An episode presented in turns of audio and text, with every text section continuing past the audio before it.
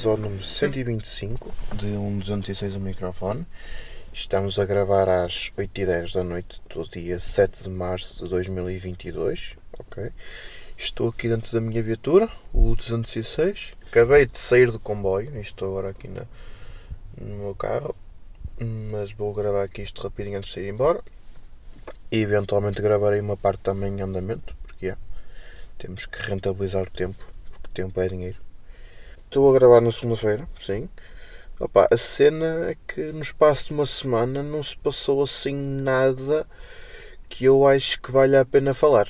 Uh, tirando a parte em que estamos a assistir a uma guerra em território europeu, mas vou-vos ser muito sincero. Uh, quando não percebes do assunto, eu acho que deves te remeter ao silêncio e é um bocado aquilo que eu quero fazer porque yeah, isto está acontecendo uma coisa de uma forma tão tão exponencial que eu começo a assistir a muita coisa ao mesmo tempo e eu não percebo muito bem aquilo que está a passar. Uh, se calhar já começo a entender algumas coisas, já ouvi alguns episódios, alguns podcasts, nomeadamente o Xadrez Verbal, por exemplo, que é um episódio de quase 5 horas e tal, em que, ok, não falaram durante o tempo todo da guerra entre a Ucrânia e a Rússia, em que a Rússia está a invadir a Ucrânia, mas houve ali uma parte em que falaram de assuntos bastante interessantes, mas é como digo, não me sinto à vontade para falar sobre isso. Até porque é um assunto muito, muito rebuscado, muito elaborado e acho que não vai ser um gajo cheio de sono depois de um dia de trabalho a gravar dentro do seu carro numa segunda-feira à noite que vai falar sobre isso, ok? Opa, acho que posso apenas acrescentar que a guerra, para mim, sempre foi uma coisa que, em primeiro lugar, nós não. Há quem diga que nós estamos num momento da história que é o mais calmo de sempre, não é?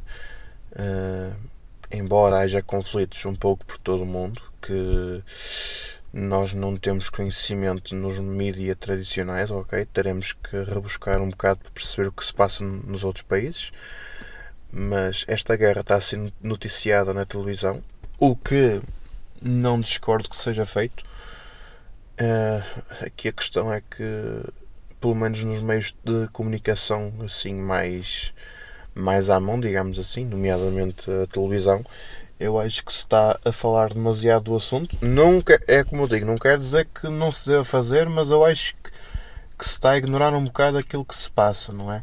Por exemplo, eu antigamente eu, eu sabia todos os dias quantos casos de Covid havia. Estou a dar um exemplo sabia. Agora para saber tenho que ir procurar para saber. Percebem? Não. Acho que não se fala noutra coisa. Mas pronto, é o que é. Mas é, apenas acho que as pessoas deviam ter um bocadinho mais de. Pelo menos no, nos mídias tradicionais devia haver. Havia, devia-se abranger um bocadinho mais outros assuntos. Uma pessoa fica sempre apreensiva com aquilo que se passa na Ucrânia, mas também gosto de me informar também de outras coisas, não é? Mas isto sou, isto sou eu que estou a afirmar, não é? Se poderá ser extrapolado para outro, outro, outros contextos, pá, não o façam, por favor. Claro que eu acho que é um assunto relevante nos dias que correm, mas nem tudo. Não, há coisas também que são importantes, digo eu. Mas, já. Yeah, é isso. Eu, mas continuando o raciocínio que eu estava a falar há bocado, yeah, eu acho que a guerra, as guerras que existem não fazem sentido, porque no fundo, se bem a ver, imaginem por exemplo, temos o Putin e temos o presidente da Ucrânia, que agora não consigo dizer o nome, não, não estou a conseguir ter à vontade, não consigo dizer. Pronto, é o presidente da Ucrânia, não me lembro agora o nome do homem. Peço desculpa, são 8 da noite, foi um dia de trabalho assim relativamente intenso, por isso yeah, não estou a conseguir lembrar. Se puder ir ao telefone ver, podia. Boa ideia. Vou ver. É... Ora. O presidente chama-se é o Volodymyr Zelensky. Yeah. Imaginem, uma coisa era o, este tal presidente, o Zelensky, e o Putin sentarem-se numa mesa e, e vemos o que é que se passa e o que é que se pode resolver. Mas outra coisa é, é aquilo que está a acontecer, pelo menos da parte do Putin, que é invadir um país e atacar. E esse país não poder fazer grande coisa. Tipo, está-se a defender, por sinal até, até está a defender com alguma bravura, mas é o que eu digo. Para mim, eu acho que estas questões deviam se resolver não com violência. E agora, eu já ouvi um bocadinho de tudo. Eu já ouvi pessoas a dizer, ah, e tal, a Ucrânia devia-se devia-se deixar ser invadida para que o conflito acabe. Pois bem, se somos bem a ver, aquilo que acontece é, ok, imaginemos que agora a Ucrânia dizia assim, ah, sim senhor, estamos invadidos pela Rússia, deixá-los invadir e passamos a ser todos russos. Pronto, o Putin ficava com a Ucrânia, depois da Ucrânia vinha a Polónia, depois vinha a Bielorrússia, depois vinha a Alemanha, por aí adiante, até chegar ao Oceano Atlântico e pronto, e ficar com. e passar a ser, em vez de ser a Europa, passar a ser a, a Rússia só.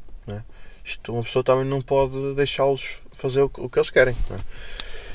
É assim, mas é claro que se eu virasse para o Putin e dissesse-me assim: olha, tu se és mau, para de atacar o nosso país, por favor, e ele vai sorrir na minha cara, não é? Por isso, é claro que eu preferia que o conflito se resolvesse com mediante acordos, não é? Tipo, está quieto, não é? Mas infelizmente é impossível. É? Porque sabemos que violência gera violência. Pronto, é isto. Estás a perceber porque é que eu não me queria alongar muito no assunto. Ok, acabei por dar um bocadinho de hipóteses para falar sobre o, o tema mas como. Pá, eu não, não me sinto preparado para falar sobre isto, ok? Já, já vos dei um bocadinho de, de assunto para falar. No entanto, é como vos digo, não, não sei. Talvez passar passar a palavra a quem direito para falar sobre o assunto. Basicamente é isso. Mas acho que a, a frase que se destaca aqui é guerra nunca. Tipo, guerra armada onde morrem pessoas inocentes não, não faz sentido para mim, na minha cabeça. O meu bisavô combateu na Primeira Guerra Mundial, na, nas trincheiras, alguns na França, veio para Portugal depois do fim de, da Primeira Guerra Mundial. Alegadamente veio ileso, vinha bem e ainda viveu muitos anos. Ele até foi ao casamento da minha mãe, imaginem. Da minha mãe com o meu pai. Yeah. Mas, pá, se calhar. Mas já. Eu creio que as pessoas que vão para a guerra não. não têm vontade de combater. Não sei. Têm que combater porque é um instinto humano de ou morres ou matas, basicamente é. Ou se calhar fosse mais ao contrário, é matas para não morreres. É um bocado por aí, não é? Para mim não faz uma confusão de caraças. Oh filho, acho que nem deu conta.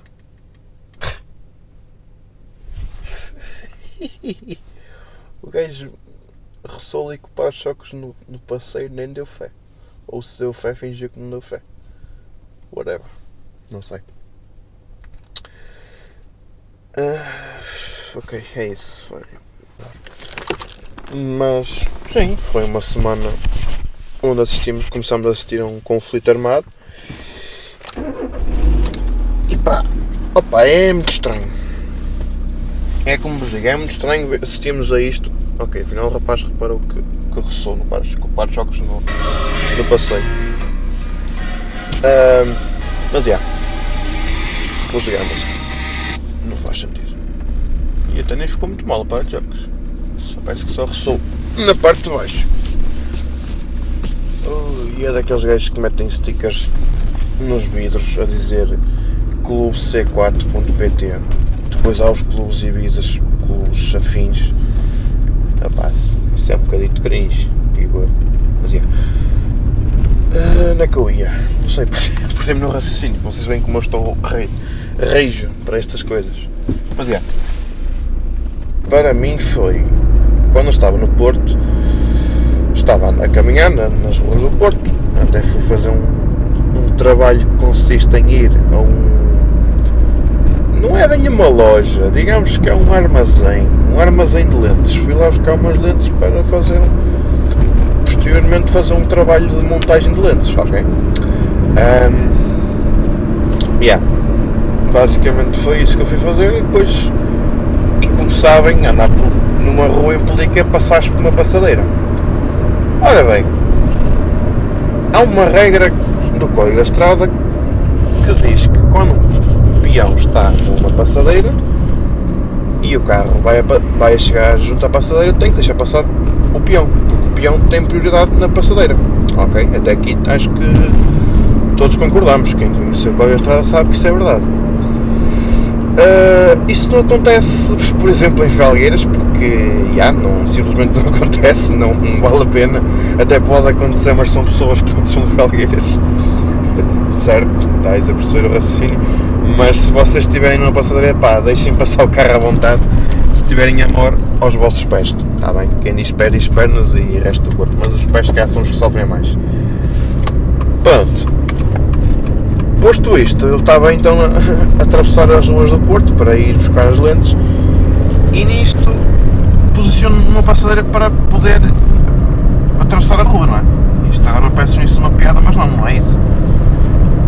Pois, então eu fiquei na passadeira à espera que, que alguém me deixasse passar. De facto, estava, passou um carro, passou outro, não, nem, nem não sinais de cavalo. E nisto passa-me um carro da polícia carro até vinha relativamente devagarinho, devia vir para aí a 20, 30 a hora. O, o, lá o senhor polícia de facto vinha olhar não sei para onde, viu-me na passadeira assim à espera, passou, mas ia a passar a passadeira e viu-me que eu estava lá à espera e levantou a mão como quem diz, desculpa lá rapaz, opá, sabes como é, às vezes um gajo não tem tempo para abrandar e não sei o quê, mas eu reparei que o homem nem vinha atento ao, à passadeira.